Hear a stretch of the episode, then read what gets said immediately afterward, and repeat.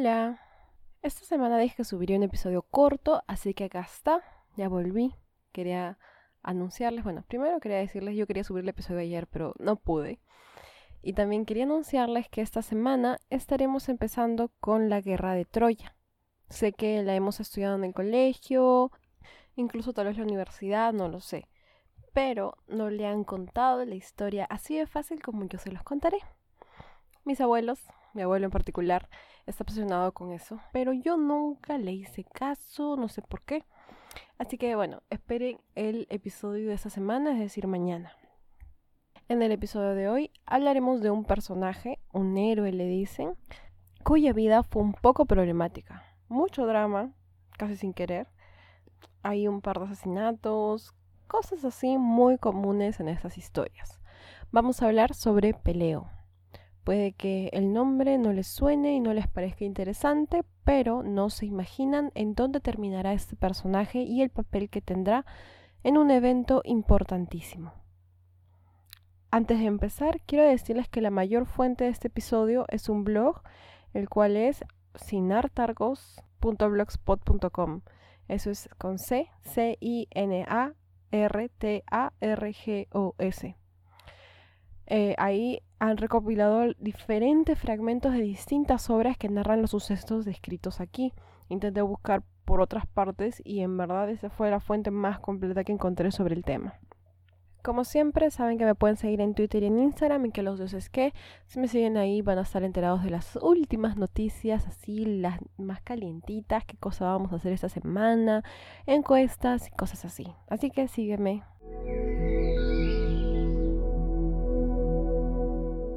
Peleo era hijo de Eaco y Endeis. Eaco, por su lado, era el rey de la isla de Gina, y a pesar de ser casado con Endeis, con quien había tenido a Peleo y también a Telamón, un día tuvo una aventura con la Nereida Samate, con quien tendría un tercer hijo al que llamaron Foco. Eaco se decía que era un buen hombre, un buen rey. Era muy justo, piadoso, y era así con todos. Así que si el nombre le sonó eh, familiar, es porque sí ha sido mencionado antes en este podcast. No es relacionado con la historia, pero después de la muerte de Aco, él será convertido en uno de los tres jueces del inframundo junto a Minos y a Radamantis. Para saber más sobre ellos, pueden escuchar el especial de Halloween sobre el inframundo de Hades. En fin, la historia es sobre Peleo. Su madre, Endeis, no estaba feliz con el engaño de su esposo y por eso desde muy pequeño resintieron a Foco. Ya sea porque los hermanos crecieron con la cizaña o por cualquier cosa de su madre, ellos también tenían este rechazo al pobre Foco. Se decía además que era el favorito de su padre y por eso lo odiaban aún más. Un día, Foco partió para hacer una expedición por varios territorios en donde el éxito lo sigue una y otra vez. Al amigo todo le sale bien, tanto así que su padre decide hacerlo heredero de la isla de Gina. Cuando los hermanos se enteraron de esto, decidieron que ya era demasiado, que no podían solo permitir que esta locura continuara. Lo hemos tenido que aguantar mientras crecíamos y ahora será nuestro rey. No puede ser. Ellos traman así el asesinato de Foco, pero solo lo planean. Tranquilo, aún no lo ejecutarán. Un día, sin embargo, los tres se encuentran compitiendo en lanzamiento de disco. Están jugando, no sé, supongo divirtiéndose, hasta que es el turno de peleo. Él lanza el disco, pero este se sale de su control y termina por impactar en la cabeza de su hermano, asesinando así involuntariamente a Foco. Otra versión diría que los hermanos concretan el asesinato y conscientemente le quitan la vida. Pero la versión más aceptada y difundida es esta en que Peleo comete de forma accidental el crimen. A pesar de ser un accidente, nadie lo toma como tal, por lo que Peleo es desterrado por su padre de la isla de Gina. Peleo se marcha y se dirige hacia, hacia Eftia. Se escribe F-T-I-A, ¿Cómo se pronuncia eso? Eftia. Eftia, vamos a decirle. En donde le va a pedir al rey ser purificado por aquel crimen tan terrible. porque la culpa lo carcomía. El rey de Eftia, Euritión, lo perdona por sus crímenes y supongo que le cayó tan bien que también le ofrece a su hermana como esposa. ¿O era su hija? Se la regala así a su hermana, esposa, lo que sea, y Peleo se casa con Antígona, con quien tiene una hija. El tiempo pasa, todos son felices. Peleo tiene una nueva familia, Euritión es su pata, su amigo, que ahora es el rey, porque cuando Peleo llegó, su rey eh, era el padre de Euritión, pero para este momento el rey ya ha muerto. Entonces, nada malo pasaba, todo era paz y felicidad. Pero las cosas en estas historias no pueden ir así siempre. Un día, se anuncian que en Calidón hay un horrible jabalí que está destruyendo todo lo que había a su paso, y el rey de esa región había convocado a los más valientes para que acaben con el animal. El rey Euritión y Peleo van juntos, y ahí se encuentran con Telamón, su hermano, y así van todos felices y contentos a cazar al jabalí. El jabalí era terrible. Acababa con cualquier persona que se, que se le pusiera enfrente y por eso tenía que tener mucho cuidado. Mucho cuidado no tuvo Telamón, quien trompieza con una raíz y cae frente al animal. Pero aparentemente no muere porque lo veremos más adelante en plena guerra de Troya. No quedaba nadie, solamente Peleo y, y Euritión. Y el jabalí se le ocurre comer, se queda comiendo todos los cadáveres que tiene a su alrededor y es cuando Peleo decide acabar con el jabalí. Toma su lanza, apunta y, citando a Robert Graves en El Bellocinio de Oro, pero, aunque el jabalí estaba ocupado en su sangrienta tarea, Peleo no consiguió matar más que a su suegro. El jabalí escapó ileso.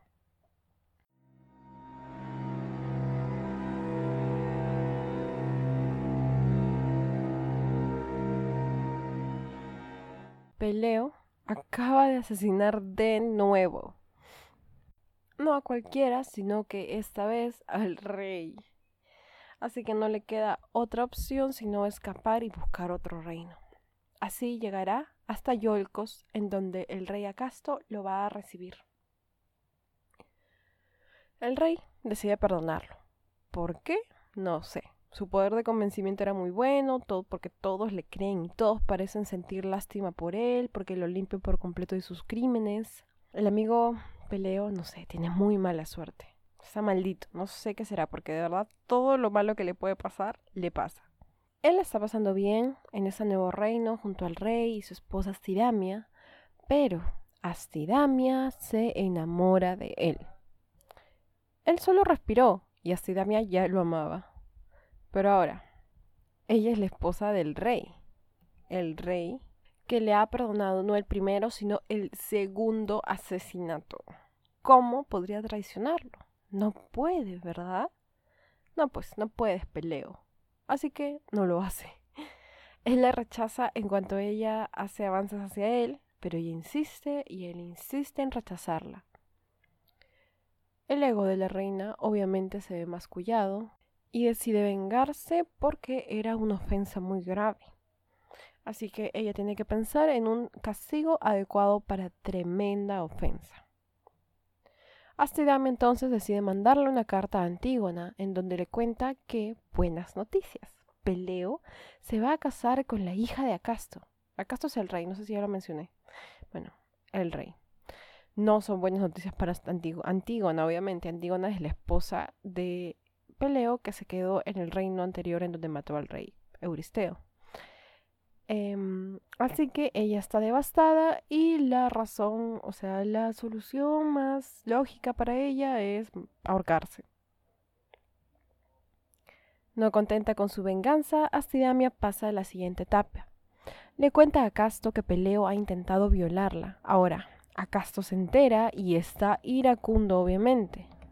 Pero Peleo es su invitado y saben cómo eran con la hospitalidad.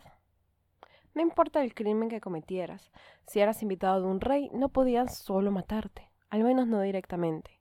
Podías dormir tranquilamente aun si has matado a la esposa de alguien porque no te iba a pasar nada. ¿Acaso sabe que tiene que buscar la forma de acabar con Peleo que sea casual, discreta? Primero enviaría a Peleo a una cacería en donde definitivamente un accidente debía de ocurrir, pero Peleo supongo era medio excepcional, porque terminó por superar a todos con los que había ido. El segundo intento para deshacerse de Peleo fue emborracharlo. Una vez hecho esto, le robarían la espada y la esconderían para después dejarlo abandonado en un bosque lleno de centauros. Y ya sabemos cómo son esos de salvajes y peligrosos. Y así sucede. Peleo habría encontrado su muerte de no ser por el ya famoso Quirón, quien le devuelve su espada y lo salva del resto de centauros. En un periodo de tiempo, no estoy segura si antes de ir a Yolcos o en ese momento, pero él hasta ha participado de la expedición de los argonautas, en la que estuvo Teseo, Jasón, Orfeo y hasta Heracles. Y bueno, en este periodo, Peleo ya ha sido perdonado en Eftia por sus crímenes, así que, como está escapándose de este tercer rey, decide regresar a, e, Eftia, no sin antes tomar venganza de Astidamia al enterarse de lo que había hecho y el final de Antígona. Eh, eso fue como un breve resumen de lo que ha hecho hasta este momento eh, ha estado en varias expediciones, ha matado muchísimas personas, la mitad de casualidad, y finalmente va a regresar a Eftia, donde eh, está su esposa, que ahora ya no está. Así que está básicamente solo, pero ya tiene la fama de héroe, ya, ya está a cierto nivel.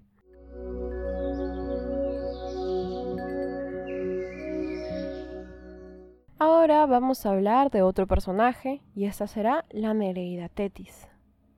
A la Nereida Tetis le habían profetizado, es decir, a Zeus le habían profetizado, que el hijo de Tetis sería mucho más poderoso que el padre. Zeus había intentado, o sea, supongo que le había pretendido en algún momento estar con ella, pero dijo, no, si su hijo va a ser más fuerte que su padre, o sea, yo, significa que va a ser alguien que me va a destronar y Zeus temió porque existiría alguien que sería más fuerte que todos los dioses.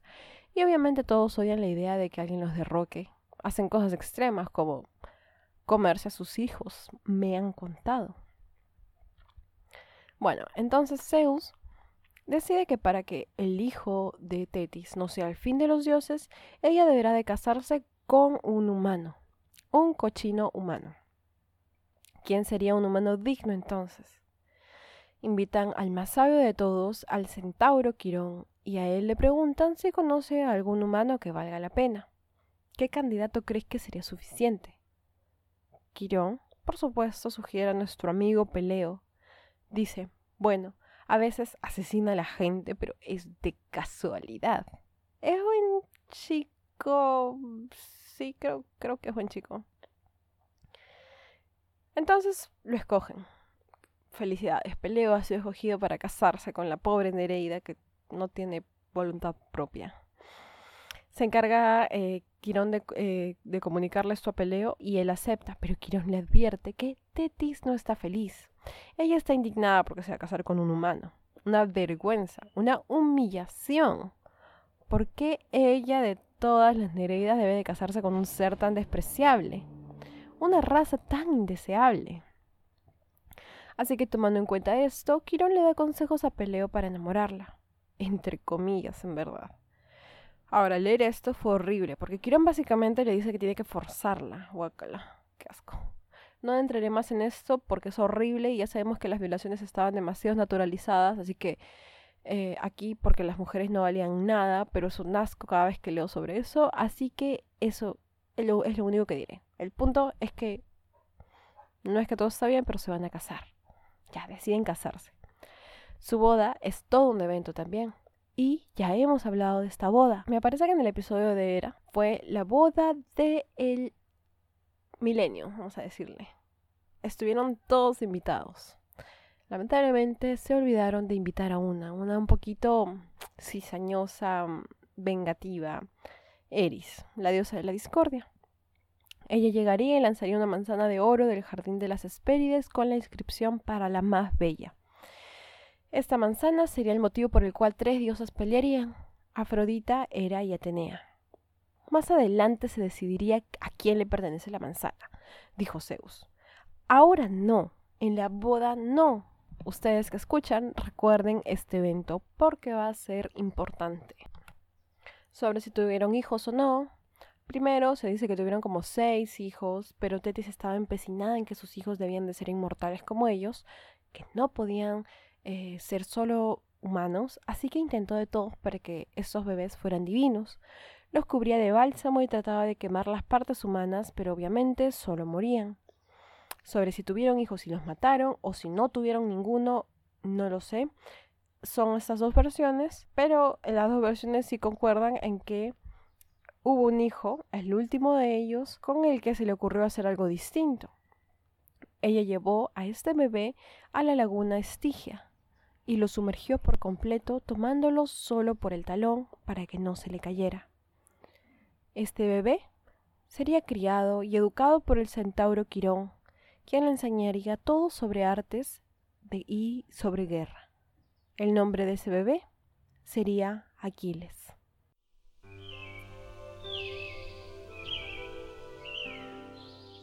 Así que Peleo es el padre del famosísimo Aquiles. Y aquí empieza todo lo relacionado a aquella guerra. Una forma de introducción al menos a la historia de Aquiles y otro evento importante que se desarrollará en el próximo episodio. Ya saben, vamos a empezar con la guerra de Troya. Va a ser divertido, por favor, denle una oportunidad. Va a ser... Es que se pelean por estupideces en plena guerra, de verdad, es impactante. Espero que les haya gustado. Creo que ha sido un poco confuso este episodio. Ojalá que no. Nos vemos el viernes, si Dios lo permite. Es decir, si termino el episodio. Gracias por escuchar. Adiós.